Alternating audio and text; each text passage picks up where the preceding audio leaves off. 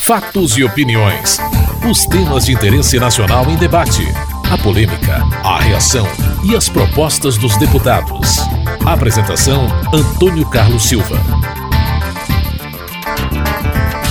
Oposição mantém críticas ao governo. O líder da minoria, Bruno Araújo, do PSDB de Pernambuco, foi à tribuna para cobrar pronunciamento da presidenta Dilma Rousseff no dia 1 de maio. Nós queremos registrar, sobretudo, o Brasil que acompanhou aquela musiquinha da Dilma, Coração Valente. É tanta valentia que esse 1 de maio a presidente acaba de anunciar que não vai falar o Brasil. Desistiu da sua useira e rotina utilização do 1 de maio para fazer propaganda sobre o seu governo, mas agora, como no 1 de maio, o trabalhador brasileiro vai estar assistindo a Câmara dos Deputados votar a medida provisória da presidente Dilma Rousseff, que subtrai direito dos trabalhadores, a MP 664, a MP 665, chegou-se a uma posição que nem João Santana consegue mais resolver a presidente Dilma Rousseff por meio de rede nacional de televisão e rádio.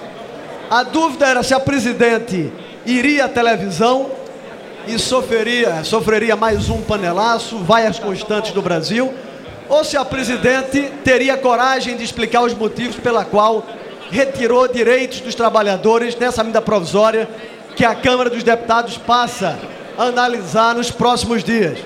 Portanto, a presidente que fez a campanha como corajosa, como coração valente, é a presidente que hoje se esconde. Se esconde do Brasil. O líder do governo, José Guimarães, do PT do Ceará, reagiu. Nós vamos anunciar, presidente, o reajuste do salário mínimo, a medida provisória já é ditada pelo governo. Nunca, diferentemente do que foi o governo do PSTB, nunca nós tivemos, por exemplo, ganhos acima da inflação na política de reajuste do salário mínimo. Hoje o país tem uma política de valorização do salário mínimo construída pelo presidente Lula e mantida pela presidenta Dilma até 2019. É outra medida absolutamente necessária que pode sim ser anunciada no 1 de maio. Nós editamos uma medida provisória de correção, deputado Mendonça, da tabela do imposto de renda, que a oposição deveria reconhecer, porque foi uma grande, uma grande, um grande apelo da oposição quando nós fomos votar aquele veto. Editamos a medida, a medida provisória que garante o princípio da progressividade, no sentido da gente garantir, principalmente, quem ganha mais paga, paga mais e quem ganha menos paga menos. É outro, claro que é outro anúncio que pode absolutamente ser feito. Estamos negociando, diferentemente do que disse o líder é, da minoria, nós estamos negociando, presidente, as duas medidas provisórias. Posso dizer para esta casa que, pelas reuniões de hoje e amanhã, nós já temos negociada com a várias, com a base e principalmente com parte das centrais sindicais, 80% do conteúdo das medidas provisórias, que não retira um direito, aperfeiçoa, aperfeiçoa o seguro defeso, corrige as malandragens que fizeram ao longo desse tempo todo, estabelece um critério para a licença, principalmente para a licença, aliás, para o abono salarial, que atende àquilo que é regra hoje na Constituição e na CLT, o seguro-desemprego e por aí vai. O líder do Democratas Mendonça Filho, de Pernambuco, criticou a economia. A alta do desemprego, deputada Jandira Fegali, batendo recorde também. Do ano passado para esse ano, no mês de março, a inflação, a, o desemprego era de 5%, subiu para 6,2%. Um aumento no índice de desemprego de 24% em um ano, que era o último dos, íntimos, dos índices, dos índices que o governo se pegava como algo positivo. Agora, nem mais o emprego está mantido, porque em todas as praças, cidades, capitais do Brasil e cidades médias, pequenas, se sente a perda de renda e a perda de oportunidade de trabalho, e isso é evidentemente a caracterização de um ambiente de recessão econômica. O governo, para justificar esses fatos, vem falar de crise internacional. E aí além da mentira consagrada e reiterada, eu diria que a caracteriza a característica, a característica chega a, ao, ao patamar do cinismo, porque na verdade não tem crise internacional. A Europa cresce 1,5%. Os Estados Unidos cresce 3,1%. Os emergentes crescem, a China 6,8% e a Índia 7,5%. E na América Latina, o Brasil só supera só supera a Venezuela. Então, tenha dó de mim, tenha dó do povo brasileiro. As lambanças praticadas pelo ministro da Economia da Fazenda, Guido Mantega, enterraram o Brasil numa recessão profunda. Nós vamos ter crescimento negativo esse ano. O líder do governo, José Guimarães do PT do Ceará, questionou a oposição. O líder do DEM sobe à tribuna e vem falar do desemprego. Será que tem autoridade para falar de desemprego, que deixaram o Brasil, quando governaram o Brasil, não é de agora, lá de trás, com uma taxa de desemprego três vezes maior do que dos governos Lula e Dilma? Só em março é a notícia boa, Mendonça. Nós geramos mais de 19, já, a geração de emprego com carteira assinada já dá sinais de alta, de, de alto crescimento e, portanto, é um sinal da retomada da economia é, brasileira. A presidenta está discutindo um pacote de que será lançado em breve, que vai ser fundamental para a retomada dos grandes investimentos, que é a concessão de algumas áreas, de algumas áreas importantes que podem e devem ser, é, entrar nesse regime de concessão. É outro sinal mais do que positivo. É claro que a oposição portadora da tese do quanto pior, melhor, ela não vai ver nunca avanço e nem vai aceitar os sinais efetivos de retomada do crescimento da economia brasileira. A terra arrasada de dois meses atrás, pintada em verso e prosa aqui dentro, é um passado que nós já estamos saindo dele e que há perspectiva de efetivamente retomarmos o processo de crescimento da economia brasileira, como foi a marca dos governos do Lula e do governo da presidenta Dilma. Você está ouvindo Fatos e Opiniões. Discussão do projeto que regulamenta o acesso ao material genético da biodiversidade. A proposta simplifica as regras para a pesquisa de plantas e animais nativos para incentivar a produção de novos fármacos, cosméticos e insumos agrícolas. Os deputados tinham que votar 23 emendas aprovadas pelos senadores. José Carlos Aleluia, do Democratas da Bahia, condenou a cobrança de empresa por uso de patrimônio genético. Nós estamos impondo um, uma extração, uma cobrança da empresa que usar o patrimônio genético para fazer pesquisa, obrigar-se-á pelo resto da vida a passar 1% do faturamento para mais um fundo sem fundo, para mais dinheiro na mão do governo. E eu não estou falando isso com relação ao governo do PT seja qual for o governo, nós já temos impostos demais nesse país. E ainda inventamos o imposto sobre a pesquisa. Ora, meus senhores e minhas senhoras, qualquer empresário minimamente inteligente vai fazer a pesquisa fora do Brasil ou vai usar produtos sintéticos e não produtos naturais. Sou contra isto. Sou contra meter mais uma vez a mão no tesouro das empresas. Sou contra mais uma tentativa de inviabilizar a pesquisa no Brasil. Bom Gás do PT do Rio Grande do Sul rebateu a afirmação. É importante esclarecer um aspecto bem fundamental aqui. Várias pessoas aqui, aliás, várias pessoas não. O partido falou que aqui está se taxando a pesquisa. Não é verdade. Não é verdade. Não está se taxando a pesquisa. A pesquisa, ela está isenta. A contribuição que será feita no momento em que alguém, uma empresa, retira da natureza, usa um bem genético para depois auferir lucros sobre estes lucros para um fundo para repor e manter essa natureza sustentável na sua biodiversidade, é mais do que justo que ela tenha contribuição. Sobre pesquisa, não tem taxação, diferente do que foi dito aqui. E também tem contribuição sobre o conhecimento tradicional associado. Por isso, eu faço essa explicação. PT vota sim. Domingo Sávio, do PSDB de Minas Gerais, defendeu a proposta aprovada pela Câmara. Este projeto regulamenta no país é, uma matéria essencial. Toda a nossa biodiversidade, o nosso patrimônio genético, que é algo fantástico.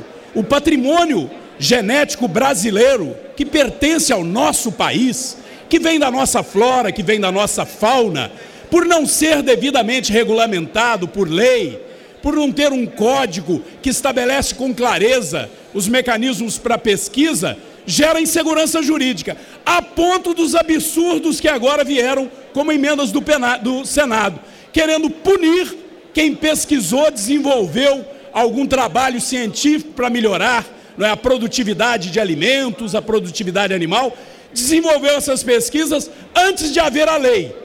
E aí, obviamente, isto já é realidade no Brasil. Luciana Santos, do PCdoB de Pernambuco, elogiou as mudanças feitas no Senado. O Senado, num grande construção política, envolvendo de Caiado a Tião Viana, construiu um texto em que foi aprovado 23 emendas.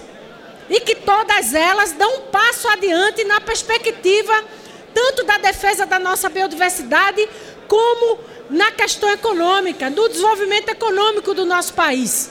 Por isso que nós estamos aqui defendendo o conceito do Senado, que foi, que foi a principal que nós aqui vamos defender, é o que é que é preciso ser considerado como valor agregado. Não se pode tirar o direito das comunidades tradicionais, ou mesmo daqueles conhecimentos associados, em, quem a instância de decisão do que deve ser repartido ou não fique na mão daqueles que vão comercializar aquele determinado produto. Desse jeito, senhores deputados, nós não vamos repartir benefícios. Nós estamos negando um direito que o Brasil assinou num tratado internacional na, na Convenção da Diversidade, da, da Biodiversidade no, no mundo todo. Isso será um retrocesso algo que já foi pactuado no Senado. Elisiane Gama, do PPS do Maranhão, falou da repartição dos benefícios. No nosso estado do Maranhão, nós temos as famosas quebradeiras de coco, Babaçu, nós temos outras comunidades tradicionais que precisam ter acesso de, a, a essa remuneração de uma forma justa e equitativa. O Senado resolve esse problema quando, por exemplo, tira o termo em uma de suas emendas do termo principal, ou seja, quando o patrimônio genético e o conhecimento tradicional é utilizado, mesmo que não seja de forma principal, essas comunidades também passarão a ter esse acesso a essa repartição de benefícios. Quando o relatório que é apresentado nesta Câmara agora, presidente, não garante que esses benefícios possam ser assegurados antes da medida provisória, o que é que nós estamos aqui provocando? Nós estamos tirando o direito das comunidades tradicionais de requererem uma injustiça que foi cometida contra elas antes da medida provisória do ano de 2000. Se nós, na verdade, aprovarmos o relatório como está, nós vamos retroagir nós não vamos garantir esse princípio que é, já inclusive, acordado através desta convenção, que é a Convenção da Diversidade Biológica, exatamente biológica, que foi aprovada e assinada pelo país. Portanto, presidente, vamos garantir as emendas do Senado Federal. Valdir Colato, do PMDB de Santa Catarina, pediu a aprovação do texto da Câmara. Nós só poderemos assinar o Tratado de Nagoya se o Brasil tiver a sua legislação.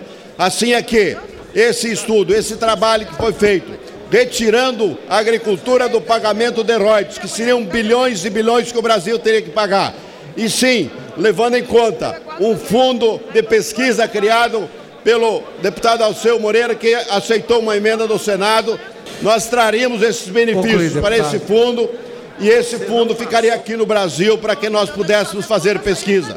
Portanto, qualquer um que fizer a pesquisa mesmo dos nossos produtos retirados da natureza, como nas nossas florestas, terão que ser pagos para esse fundo de pesquisa que foi criado aqui nesse projeto. Debates também ocorreram em torno da emenda que considera produto acabado aquele que tem elemento de agregação de valor que veio do acesso ao patrimônio genético ou ao conhecimento tradicional associado, o que implica o pagamento da repartição de benefícios, uma espécie de royalty devido por quem acessa esse patrimônio. Weverton Rocha, do PDT do Maranhão, explica sua posição sobre o assunto.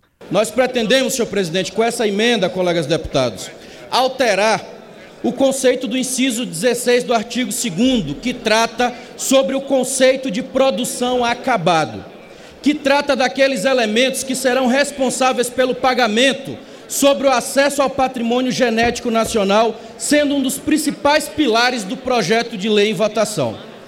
Com a emenda apresentada, se pretende que o pagamento da repartição de benefícios, quando houver o uso de biodiversidade para a fabricação de um determinado produto principal que não prosperou, no entanto, gerou um produto secundário que contribuiu para características funcionais do produto principal ou para o apelo mercadológico.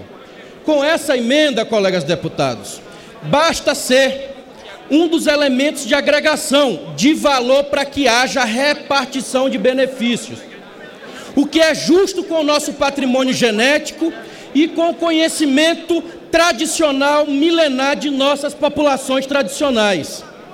Assim, sempre que alguém acessar um patrimônio genético e dele recorrer um produto que seja lançado no mercado nacional ou internacional, deverá pagar pelo seu acesso, mesmo não sendo o elemento principal. O relator do projeto Alceu Moreira, do PMDB do Rio Grande do Sul, afirmou que há confusão sobre o assunto. Há, sem sombra de dúvida, um equívoco ou o argumento proposital contra esse processo. Porque é impossível não compreender que, se nós quisermos montar um só produto com acesso a três ou quatro espécies de patrimônio genético, e se cada um deles tiver 1%, nós tiver um produto que tiver hortelã, tiver losna, tiver funcho, nós vamos ter que pagar 5 ou 6 sobre esse produto. Tivemos 5 ou 6 acessos genéticos, quem vai pagar por esse produto? Seria muito bom se a lógica fosse esta. Se nós pagar pela embalagem, o que vai acessar, vai acontecer é que alguém vai conseguir uma embalagem sintética e esse produto que antes era riqueza para aquela população vai se transformar em produto inservível. O que alguém está pensando, o que vai fazer um grande benefício pelo acesso, vai acabar deixando quantidades enormes de produtos hoje comercializados no mercado fora da comercialização, porque a indústria acha outra alternativa e busca outra forma de fazer sem pagar 1% do seu produto acabado. É lógico. A emenda foi rejeitada.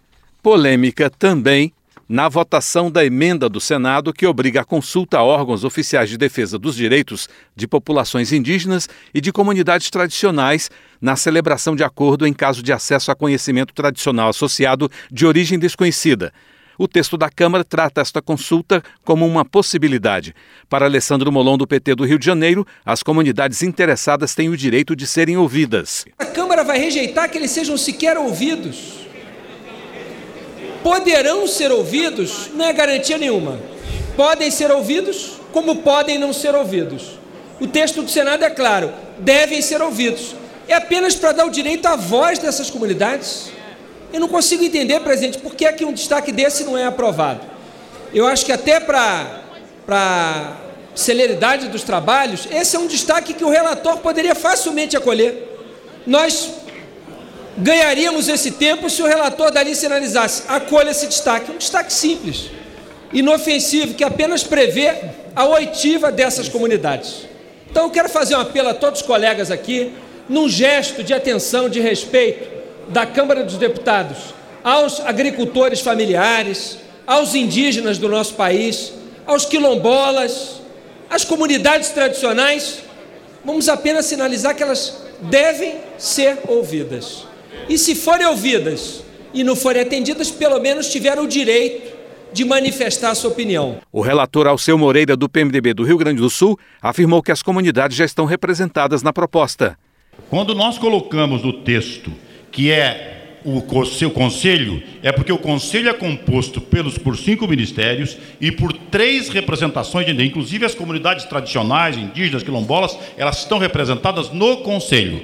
Se tu disser que tem que consultar as comunidades tradicionais, qual, que comunidade é? Quem é o líder? Com quem tu fala? Em que lugar? Qual é a normação disso? Como é que tu executa esse processo? Agora, se lá estiver as comunidades do CGM mais o Ministério da Justiça, ele chama a comunidade interessada.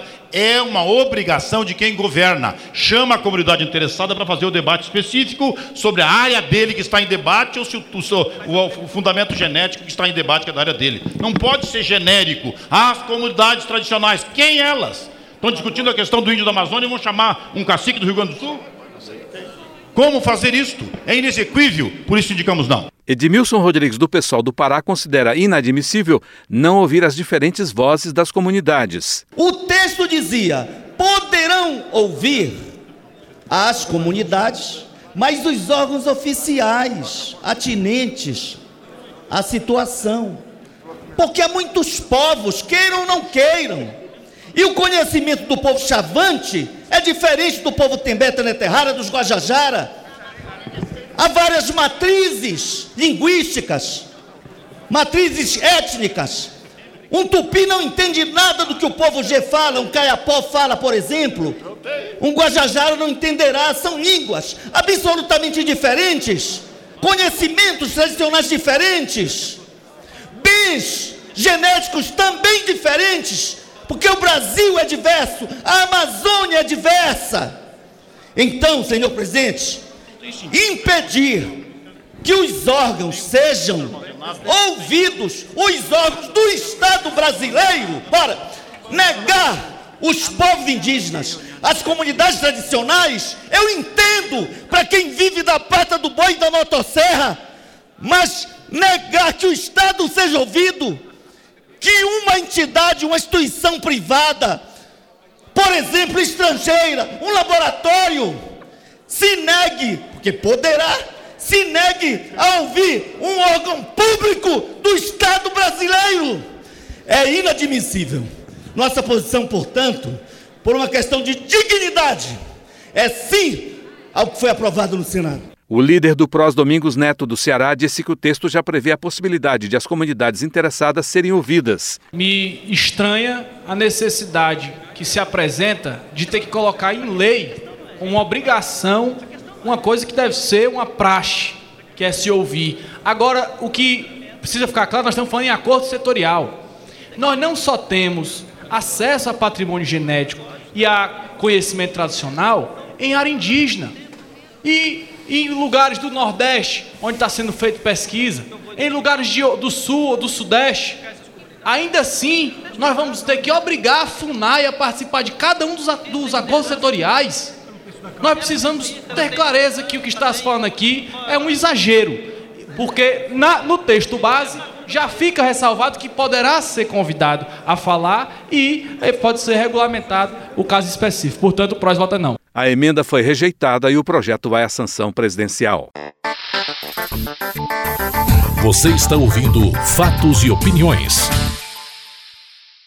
O projeto que acaba com a exigência do símbolo da transgenia nos rótulos dos produtos com organismos geneticamente modificados, como óleo de soja, fubá e outros produtos derivados, gerou discussão. O líder do PV, Sarney Filho do Maranhão, afirmou que a proposta retira direitos. Esse projeto visa diminuir o nível de informações que tem hoje.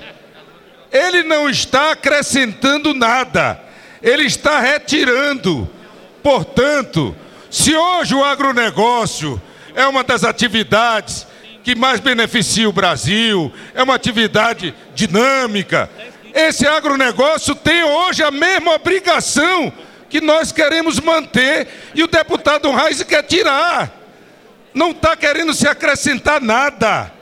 O que está querendo é se retirar direitos do consumidor. O autor da proposta, Luiz Carlos Reis, do PP do Rio Grande do Sul, afirmou que a informação sobre transgenia do produto permanece.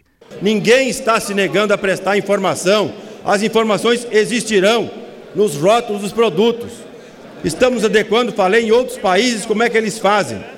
O que nós queremos é proteger também aqueles que produzem e não prejudicar a produção brasileira e jamais prejudicar o consumidor brasileiro ou mundial.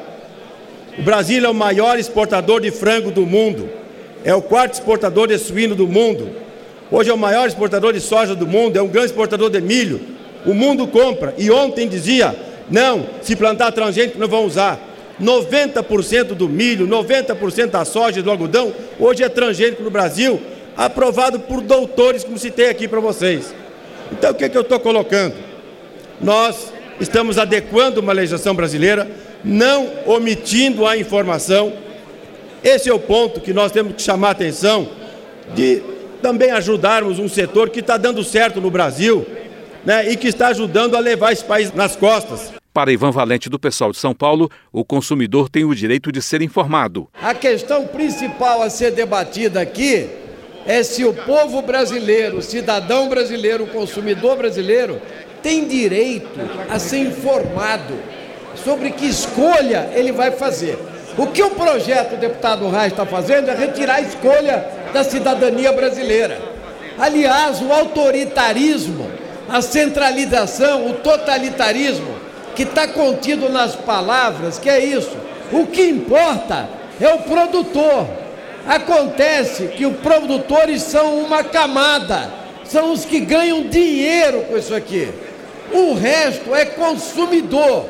Quem quiser consumir, dá vontade para consumir, desde que esteja informado e possa fazer essa escolha. Apesar de pedidos para adiar a votação, a proposta foi aprovada. Você acabou de ouvir Fatos e Opiniões, uma produção da TV Câmara. Edição e texto Antônio Carlos Silva e Eliane Breitenbach. Apresentação Antônio Carlos Silva.